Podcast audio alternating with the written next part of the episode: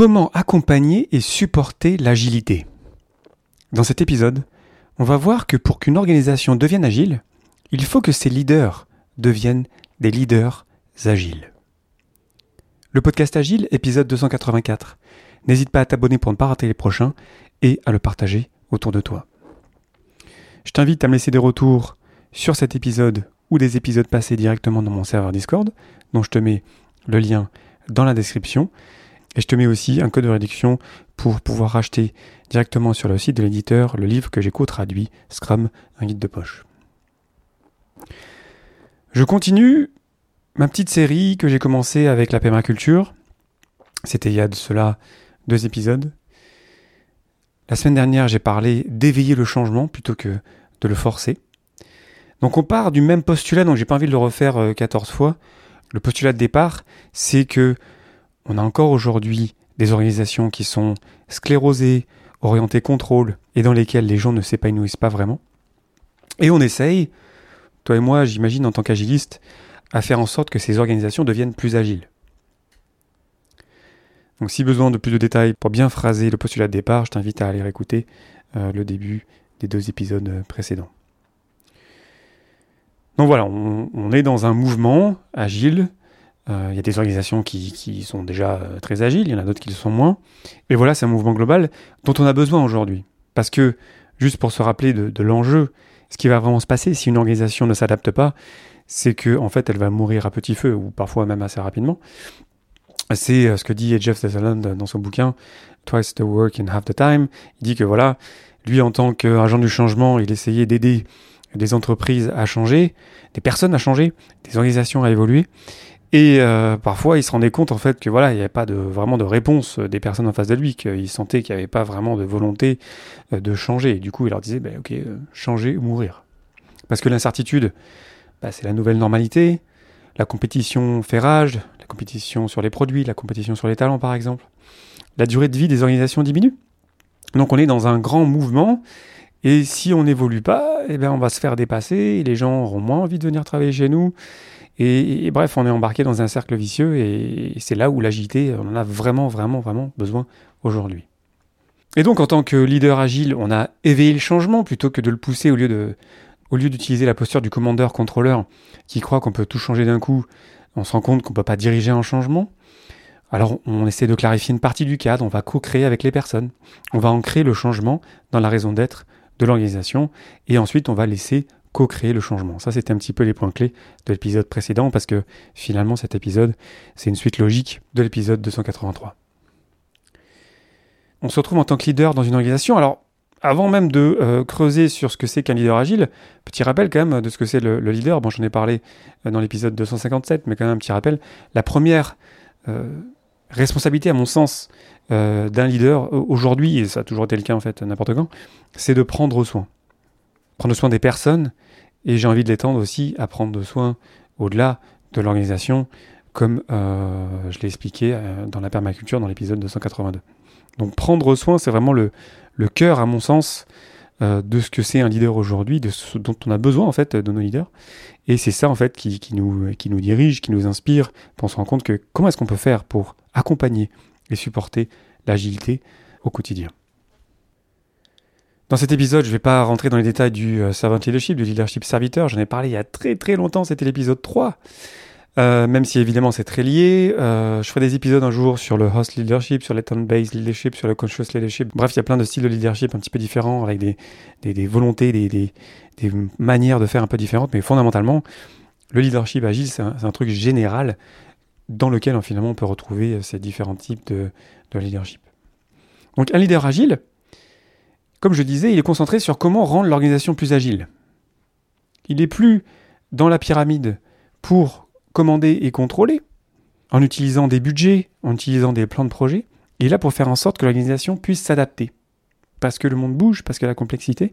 Et du coup, en tant que manager, sa responsabilité principale, au-delà de prendre soin, c'est de faire en sorte que le système dont il a la charge, si c'est une équipe, deux équipes, trois équipes, plus, puisse s'adapter au changement parce qu'il ou elle a compris euh, que ce n'est pas possible d'avoir toute la connaissance, et parce que c'est plus efficace de faire en sorte que les personnes qui font décident d'elles-mêmes. Le premier point très important d'un leader agile, Et ça paraît évident, mais dans les faits, c'est pas toujours, c'est évident. C'est évidemment que cette personne comprenne bien l'agilité et ses pratiques.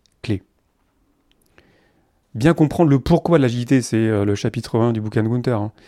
Bien comprendre ce que c'est que le framework nothing, j'en ai parlé dans l'épisode 34. Bien comprendre que l'intention, c'est la durabilité. C'est le fait de faire en sorte de créer un système qui est durable. On n'est pas là pour faire plus, on n'est pas là pour pousser à plus, on est là pour faire en sorte que, en termes de durabilité, on soit bien.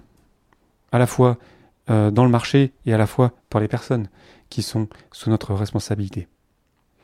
Il comprendra évidemment l'oignon agile avec l'état d'esprit, les valeurs, les principes, les pratiques, les outils, les processus, en comprenant que c'est d'abord via l'état d'esprit qu'on va arriver à faire changer les mentalités.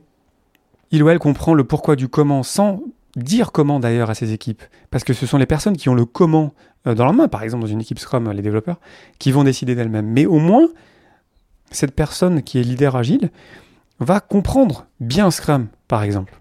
Alors, ça ne sera pas l'expert de Scrum, il y a le Scrum Master pour ça, puis il écoutera d'ailleurs le Scrum Master, il, en profitera. Il profitera du fait d'avoir des personnes qui sont expertes dans tel ou tel domaine pour apprendre des choses. Mais au moins, il faut vraiment comprendre une bonne base de l'agilité. Je vois beaucoup trop de leaders qui ont des connaissances trop légères pour comprendre comment leurs équipes fonctionnent. Et du coup, en fait, ils deviennent des perturbateurs plus qu'autre chose, parce que du coup, ils retombent dans leurs anti-patterns ou des anciennes pratiques. Et finalement, ils grippent le système au lieu de le rendre plus agile, au lieu de le faire fluidifier.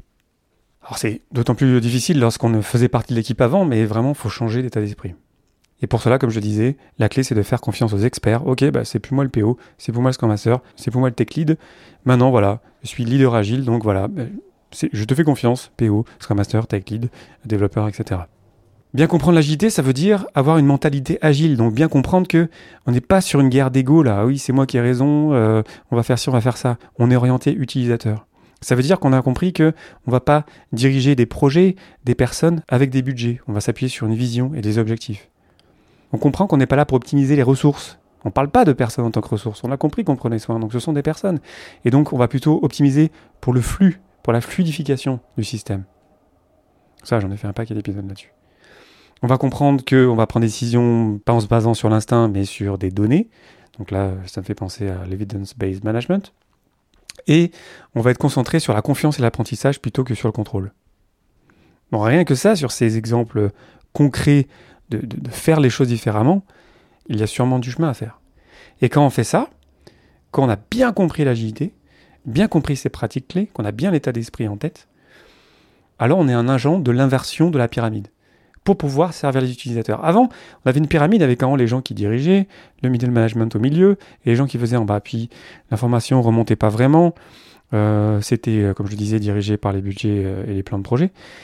Et c'était compliqué de s'adapter. Lorsqu'on retourne la pyramide, donc imagine un, triangle avec la, pointe vers le bas, en haut, on a les clients, on a les utilisateurs. On comprend qu'on n'est pas là pour se servir soi-même, pour ses intérêts particuliers. On comprend qu'on est aligné vers. Il y a des gens qui utilisent les produits qu'on crée, et du coup, on les met au centre de notre réflexion et on part de là. Et ensuite, au lieu d'avoir différentes couches euh, dans notre pyramide inversée, finalement, on se retrouve avec des équipes agiles, polyvalentes, qui travaillent ensemble, qui échangent, qui partagent. L'information circule dans tous les sens, et les leaders sont là pour améliorer les systèmes de leur ensemble, pour arriver à la durabilité. On n'est plus sur optimiser des budgets et des projets, on est là pour penser système. Donc la systémie, ça va être clé là-dedans, pour comprendre que, voilà, qu'est-ce que je peux faire pour accompagner et supporter l'agilité?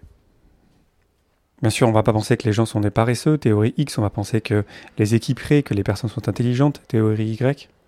Et on va tenir une partie du cadre, parce que, comme je le disais dans l'épisode précédent, le cadre, il est aussi co-construit avec les autres personnes du système. Et cette partie du cadre, ça va être la vision, ça va être les objectifs. Sur lesquels on accueillera du feedback. On va pas juste euh, rester bloqué dans sa vision et ses objectifs. Si on se rend compte que le système s'adapte et peut-être que telle ou telle vision en fait peut-être pas la meilleure, ben on va la prendre en compte. On va pas rester juste euh, comme avant avec notre budget en disant voilà on n'est pas entré dans les budgets, c'était nul. On va évidemment aussi s'adapter nous-mêmes au quotidien. Ensuite, en tant que leader agile, après qu'on ait bien compris l'agilité et qu'on ait inversé la pyramide pour servir les utilisateurs, on a un chemin à faire soi-même.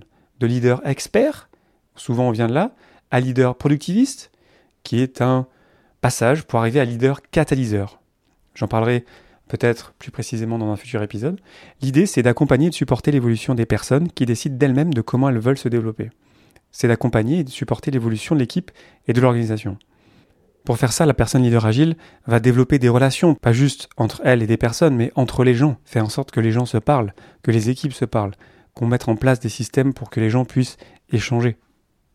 La personne leader agile va penser en différents systèmes, différents contextes, se rendre compte que voilà, on a un système tête générale, des équipes qui sont des systèmes en, elles-mêmes. Comment est-ce qu'on fait pour penser global? Et surtout, la personne leader agile va soutenir les personnes dans la révolution. Parce que au-delà du fait que les leaders doivent devenir des leaders agiles, si on veut que l'organisation devienne agile, il faut que chacune et chacun évolue vers plus d'agilité.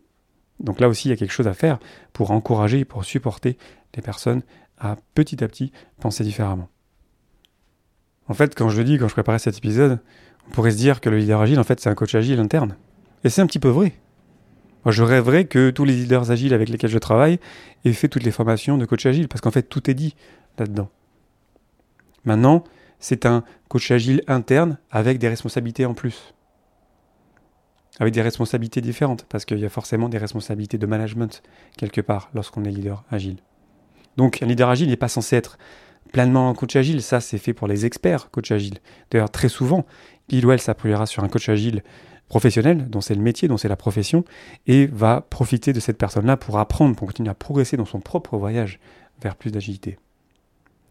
Ultimement, le leader agile devient un catalyseur.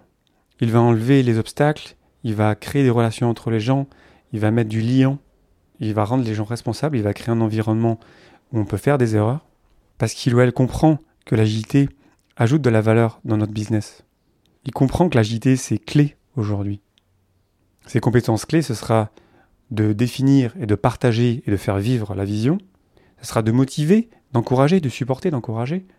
Ce sera de partager du feedback, de recevoir du feedback. Et enfin, il influencera les autres et le système autour de lui à travers ses propres pratiques.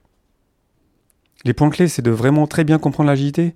Franchement, c'est quelque chose euh, qui euh, manque beaucoup euh, à mes yeux et je pense que c'est pour ça qu'il y a des certifications qui ont été créées par Scrum.org, par la Scrum Alliance, par IC Agile, etc pour juste voilà avoir finalement des formations pour leader, mais en fait ce qui a dedans, ce qui est dit dedans, ce sont les mêmes choses qui sont dites au coach agile ou au scrum master.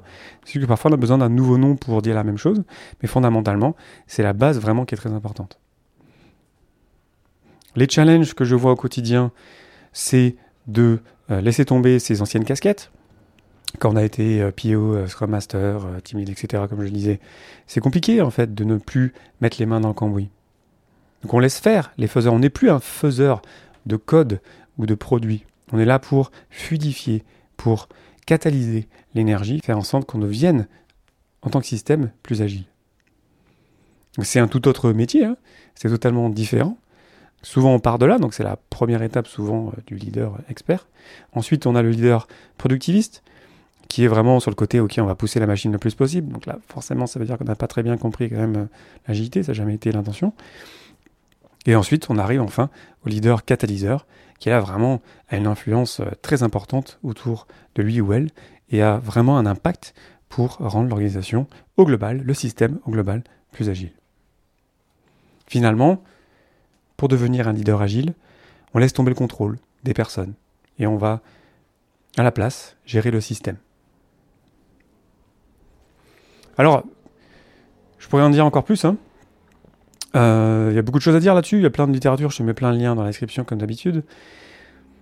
J'ai vraiment vraiment l'impression que nos organisations ont désespérément besoin de plus de leaders agiles. Il y a beaucoup de choses à créer autour de ça. Il y a encore beaucoup de littérature euh, sur les rôles, Scrum Master, PO, etc. Et c'est vrai que sur les leaders agiles, il y en a un petit peu moins, donc il y a sûrement, euh, en tant que communauté finalement, des choses à écrire sur le sujet. Et enfin, c'est peut-être à nous maintenant après quelques années d'expérience, de devenir les leaders agiles dont on a besoin. Bref, c'est un sujet euh, passionnant. Euh, c'est euh, super inspirant. J'aurais pu faire deux trois épisodes hein, sur le sujet. J'ai choisi de me concentrer là-dessus. Je te laisse partager dans mon serveur Discord ce qui t'inspire, toi, en tant que leader agile, ou peut-être que tu connais différentes sources que j'aurais pas partagées dans les sources de l'épisode qui sont intéressantes pour continuer la discussion. Je te remercie infiniment pour ton attention et interaction. N'hésite jamais à me partager des retours dans mon serveur Discord et si cet épisode t'a été utile, à le partager autour de toi, ainsi qu'à me laisser plein d'étoiles dans ton application de podcast préférée. Tout ça, ça aide beaucoup à partager ces idées-là, donc n'hésite jamais. On se retrouve la semaine prochaine pour une interview échange, il y en aura quelques-unes cet été. D'ici là, je te souhaite une belle journée et une belle soirée.